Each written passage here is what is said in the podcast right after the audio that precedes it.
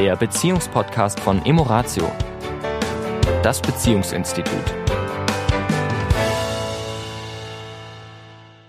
Herzlich willkommen diese Woche beim Emoratio Podcast. Hier ist der Sami. Und die Tanja. Und wir schreiten fort mit den Stärken und einer meiner Lieblingsstärken. Ja, Was könnte es anderes sein als Enthusiasmus? ah, großartig. Ja, was haben wir denn hier für eine Definition des Enthusiasmus? Ausgeprägter Tatendrang, voller Energie und Lebensfreude, sich für verschiedene Aktivitäten begeistern können, energetisch, flott, munter und schwungvoll, keine halben Sachen machen, das Leben wie ein Abenteuer leben. Also ich musste jetzt auch gerade, du hast ja jetzt kurz einen Lacher gehabt bei Flott. Ich weiß auch warum.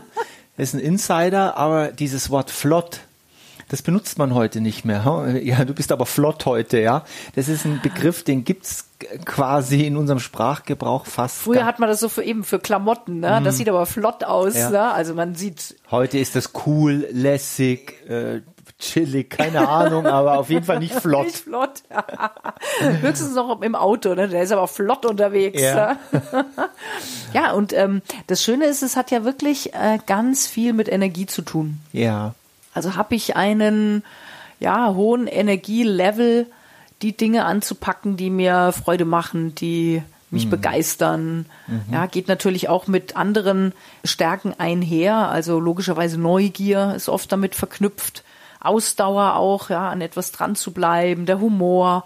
Ja, es ist ja auch, Enthusiasmus ist ja in der Regel auch eine, eine freudige, eine freudige Stärke, ja, dass man sich mit Freude mit irgendwelchen Dingen beschäftigt, die einem ähm, liegen, die einem Spaß machen. Also dieses, ich stürze mich hinein in eine Aktivität. Also auf jeden Fall ist es eine, eine gute Frage äh, für jeden Menschen. Was bringt mich in Euphorie, in, äh, in, in eine starke Energie, in, in, ja, Begeisterung. in Begeisterung, so dass ich diesen Enthusiasmus wirklich spüren kann. Ja, was ist es? Ist es der Sport? Ist es die Musik? Ist es das Tanzen? Ist es die Sexualität? Ist es ähm, Gespräche, Malen, was auch immer? Schön ist es, wenn jeder Mensch was hat oder mehrere Sachen hat sogar, die ihn enthusiastisch werden. Stimmen. Stimmen, werden lassen, stimmen, ja. Ja, ja. ich glaube, also beim Enthusiasmus muss ich sagen, da habe ich oft so den Eindruck, dass das schon auch ein Charakterthema ist. Also dass das, ob es jetzt genetisch oder geprägt ist, sei dahingestellt. Ähm, also es gibt so grundsätzlich begeisterungsfähige Menschen, also wo sich das nicht nur auf irgendwie setzt, eine spezifische Tätigkeit oder ein Hobby oder irgendwas bezieht, sondern sie so grundsätzlich begeisterungsfähig sind, eigentlich für alles Mögliche, für das Leben im Allgemeinen. Ja. Könnte natürlich jetzt die These, ist wirklich nur eine These, die ploppt jetzt so hoch, während du das so sagst, dass wir als Kinder alle enthusiastisch sind. Vielleicht stimmt das Mhm. nicht. Natürlich, also lass es mich so sagen, die Charakterstärken haben wir ja alle, alle, alle, alle, alle. Und natürlich ist, sie, ist alles immer unterschiedlich ausgeprägt und der andere ist vielleicht, so wie du, sehr, sehr, äh, es fällt dir leicht, enthusiastisch zu sein, wenn dich etwas begeistert und andere vielleicht nicht so. Aber ich habe so den Verdacht, dass das auch sehr viel in der Kindheit unterdrückt wird, ja, wenn man, wenn es dann so in die Schule geht, jetzt beginnt der Ernst des Lebens. Reiß dich zusammen. Reiß dich zusammen, ja, streng dich an, äh, sei gut, sei perfekt, sei ordentlich, sei, ja, Und Enthusiasmus und Kontrolle passt nicht so wirklich zusammen. nee, nicht wirklich. Ja. Jetzt wollen wir das ja nochmal auf Beziehung übertragen. Ja. Und da äh, hat das ja wie eigentlich mit allen Dingen wieder so seine zwei Seiten. Ne? Also zum einen ist natürlich der Enthusiasmus in der Beziehung wirklich was Großartiges, weil der bringt natürlich eine Energie rein. Der bringt ähm, ja eben auch Tatendrang, die Lust, was zu unternehmen, sich weiterzuentwickeln, sich zu bewegen. Ja, ist ja auch immer eine bewegte Energie. Und kann natürlich aber auch dazu führen, sind wir wieder in der relativen Welt, dass in der Regel ja immer einer enthusiastischer ist als der andere. Logischerweise. Ja. So. Und je größer die Diskrepanz, desto herausfordernder, würde ich mal sagen, kann das natürlich auch für eine Beziehung sein. Ja, klar. Du, liebe Tanja, bist ja wirklich ein enthusiastischer Mensch, ähm, ein Menschenfreund auch und bist gerne mit Begeisterung bei vielen Dingen dabei. Und wenn ich jetzt, äh, ich will mich jetzt gar nicht einordnen, aber ich kann eins klar, klar sagen, wenn ich jetzt auf der Seite eher des sachlichen, ruhigeren, ja, wie, was wäre denn das Gegenteil? Also hier steht bei der Nichtausschöpfung, das wäre jetzt natürlich das Extrem, mhm. steht Sesshaftigkeit. Mhm. Also wenn jetzt jemand, du mhm. jetzt nicht, aber jemand sehr sesshaft wäre, also im mhm. Sinne von, ich bewege mich nicht so gern aus meiner Komfortzone heraus, mhm. ich mag lieber das, was ich kenne, mhm.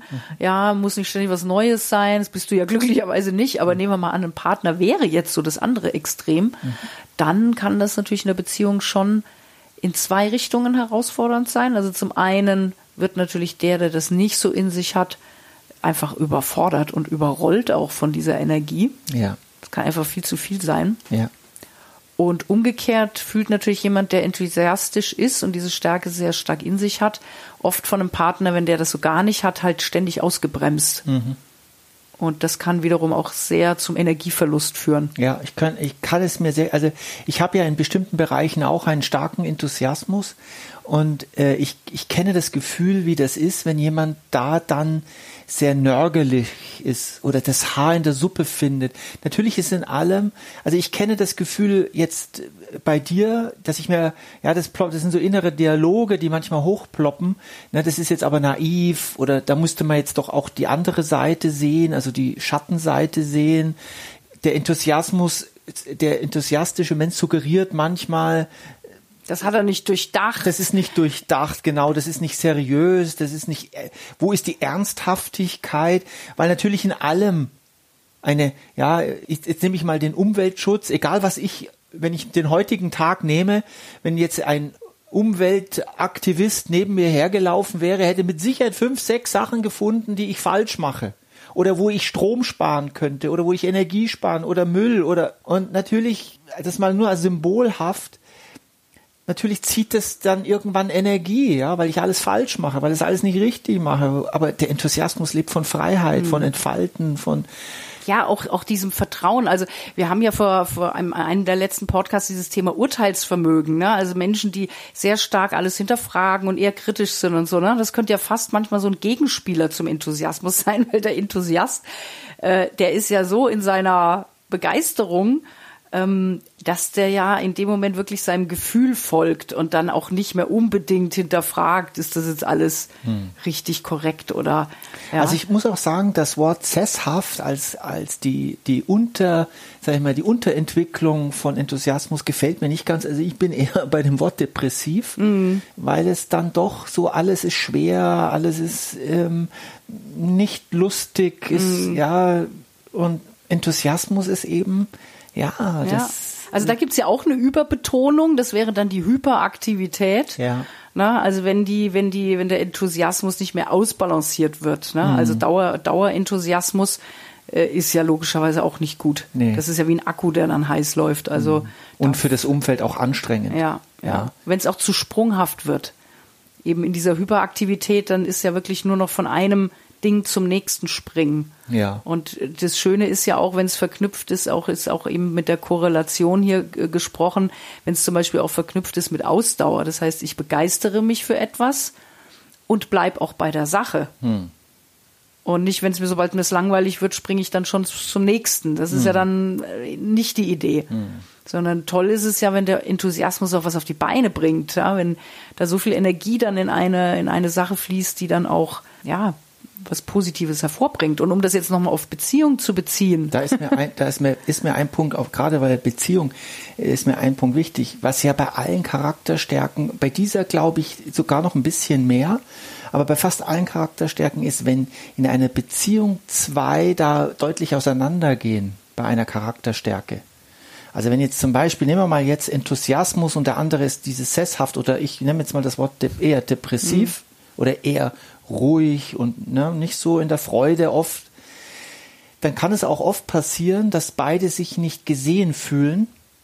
Der Enthusiastische wird, hat das Gefühl, er wird immer gebremst und immer muss alles, ne, so. Und es wird alles immer relativiert relativ und der andere freut sich nicht mit, ja, mit ihm, ja, ja. Und, und da kann das passieren, dass der noch eine Schippe drauflegt.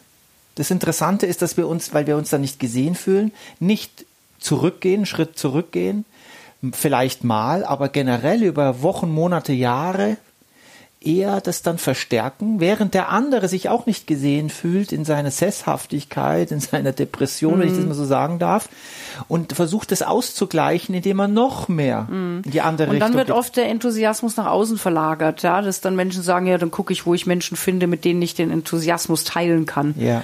Ja, und dass dann eher geguckt wird, wo sind Gleichgesinnte, ja, ja die sich genauso eben für dieses Thema oder wie auch immer begeistern. Ne? Und, und das ist dann schade. Das ist schade. Ja. Deswegen ist es wichtig, dass beide Paare, ähm, beide, beide Menschen, Partner. beide Partner, beide, beide Partner sich so weit darüber austauschen können, dass sie sich lassen können. Mm, dass ja. beide richtig sind. Dass beide richtig sind und dass es Schnittmengen gibt, dass es Bereiche gibt, wo sie gemeinsam das tun können in einer ausgeglichenen Weise, für beide ausgeglichenen Weise und aber, dass jeder auch dem anderen die Freiheit lässt, dem einen eben etwas in seiner Stille zu sein oder in seiner Zurückgezogenheit, Sesshaftigkeit, mhm. wie auch immer.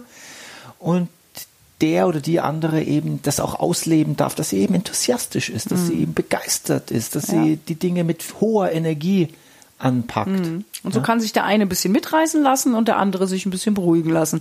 Ja, kann auch wieder zu einer sehr guten Ausbalanciertheit führen, wenn so beides sich bedingt. Dann wünschen wir euch. Was natürlich? Eine enthusiastische, enthusiastische Woche. Bis nächste Woche. Bis nächste Woche. Ciao. Das war der Beziehungspodcast von Emoratio, das Beziehungsinstitut. Weitere Informationen zu unseren Seminaren und Paarberatungen finden Sie im Internet unter www.emoratio.de.